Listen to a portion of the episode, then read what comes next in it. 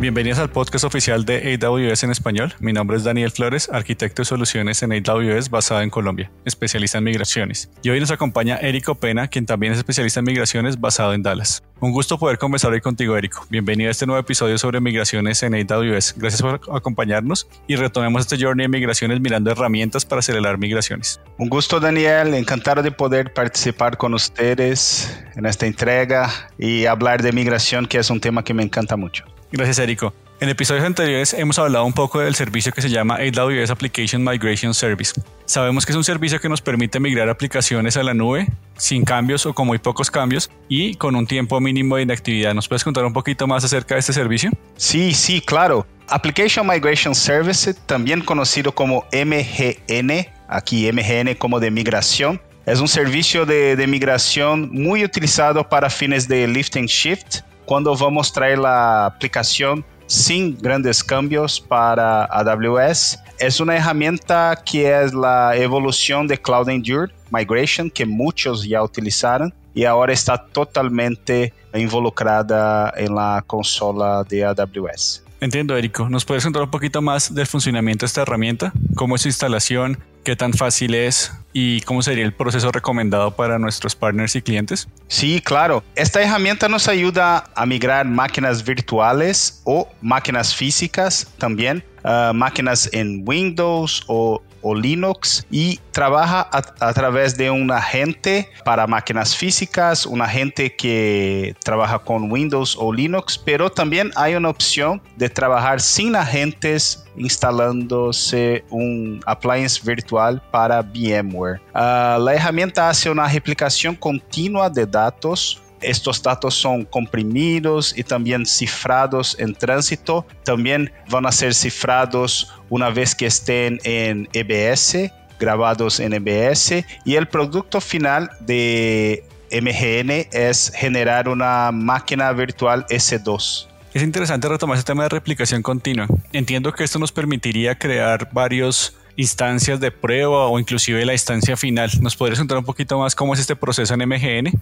Perfecto, Dani. Es muy importante hacer pruebas adelante de una migración y con MGN es una herramienta donde este proceso es súper sencillo. Hace parte, una vez que ya tengamos todo replicado, hace parte de este proceso crear una prueba donde MGN va a automatizar toda la transición hasta AWS, va a crear la máquina EC2, añadir interfaces de Dread y también los volúmenes necesarios y por fin nosotros podemos mirar si está todo bien. Es mejor descubrir que hay alguna cosa que arreglar, por ejemplo, miércoles que durante la ventana de, de cambio. Entonces, este tema de pruebas siempre es recomendable hacerlo con MGN. Entiendo, Érico. Con esto cubrimos el tema de MGN. Si te parece, pasemos a otro servicio que creo que es muy interesante para nuestros socios y nuestros clientes, porque no solo necesitan migrar servidores, sino a veces también necesitan migrar bases de datos completas.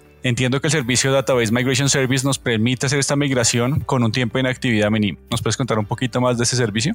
Sí, Database Migration Service, también conocido como DMS, nos ayuda a migrar bases de datos hasta AWS. Es un, una característica interesante, así como MGN, DMS hace la copia sin impactos en las aplicaciones o sin impactos en los bancos de datos. Entonces, la fuente permanece totalmente operativa durante la migración. Eso es muy importante porque vamos a tener así una ventana de cambio súper corta. Una otra cosa es que el DMS también replica desde varias fuentes. Nosotros podemos tener bancos de datos en máquinas físicas, en máquinas virtuales. Replica siempre del punto de vista de, los bancos de datos. Pueden ser bancos de datos comerciales con licenciamiento o bancos de datos no comerciales también, también conocidos como open source. Gracias. Sabemos que AWS DMS nos permite hacer migraciones entre bases de datos homogéneas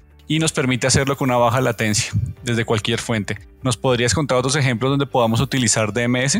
Sí, perfecto. Además de migración, también se puede utilizar DMS para hacer una consolidación de bases de datos. Muchas veces tenemos uh, distintos servidores y ahora que estamos migrando para AWS, por ejemplo, podemos crear una sola instancia. En esta instancia, consolidar distintas bases de datos. También podemos hacer una replicación de uno para muchos con DMS. Entonces, si, si hay una necesidad, por ejemplo, tengo un, un, una base de datos en América Latina y tengo una necesidad de copiar para Europa, para uh, Asia, podemos hacerlo también al mismo tiempo de uno para muchos. Es una herramienta muy flexible. Excelentes ejemplos, Érico. Ahora nos podrías contar un poquito más de los beneficios de DMS, su facilidad de uso, entre otros, y qué bases de datos origen podríamos utilizar. Sí, perfecto. Entonces, es posible hacer cambios de bases de datos, mantener la misma eh, engine de base de datos. Entonces, con DMS, muchos clientes de AWS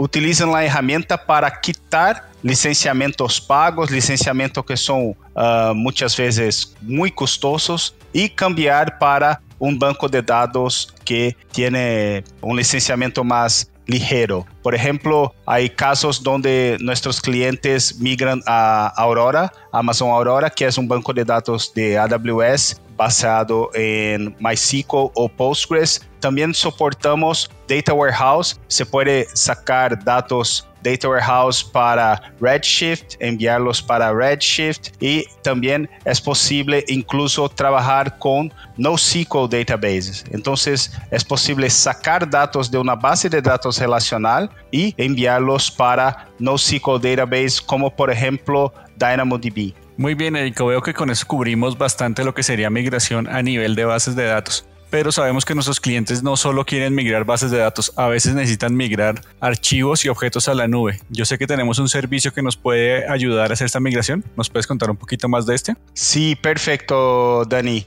Tenemos aquí también uh, algunas opciones. Uh, por ejemplo, tenemos un, un servicio llamado Snowball. Uh, Snowball trata-se de um dispositivo que enviamos hasta el cliente. El cliente copia sus datos y después nos envía de vuelta para que los datos sean copiados para S3. Entonces, es una manera de copiar grandes volúmenes de datos. Estamos hablando aquí de terabytes, de petabytes de datos. Y también, por ejemplo, para clientes donde los sitios no tienen una, un ancho de banda adecuado, podemos acelerar la migración con Snowball Edge. Incluso el Edge nos permite también limpiar o trabajar con los datos en loco, porque la caja de Snowball Edge trae también una capa de procesamiento. Entonces es posible tener un S2 operativo dentro del appliance Snowball Edge. Suena muy bien, Eiko. Eso nos serviría para archivos de un tamaño significativo.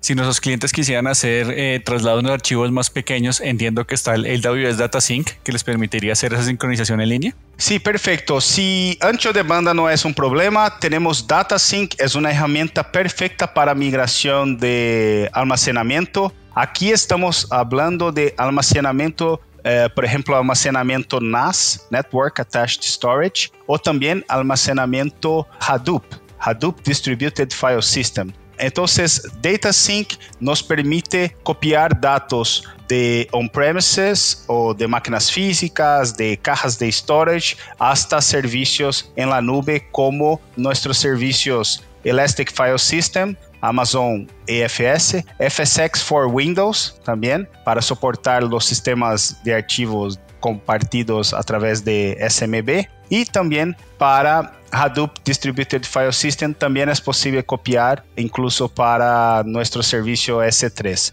También podemos utilizar el Data Sync para copiar datos dentro de AWS. Muchas veces tenemos los datos, por ejemplo, en EFS, que es una implementación de nosotros basada en NFS, y nos deseamos uh, copiar estos archivos hasta S3. DataSync también puede nos ayudar a hacer esta copia interna. Bien, ¿y nos puedes contar en qué escenarios es viable utilizar ese servicio? Perfecto. Tenemos aquí, por ejemplo, replicación de conjuntos de datos. Esto es interesante, entonces, para migración, para crear un plan de recuperación de datos, uh, hacer también archivos, uh, archivar los datos más viejos y también así para llevar datos regularmente hasta AWS. Por ejemplo, podemos crear un job de Data Sync que copia todos los días determinados archivos y después estos archivos van a ser procesados en AWS con Machine Learning y con Analytics.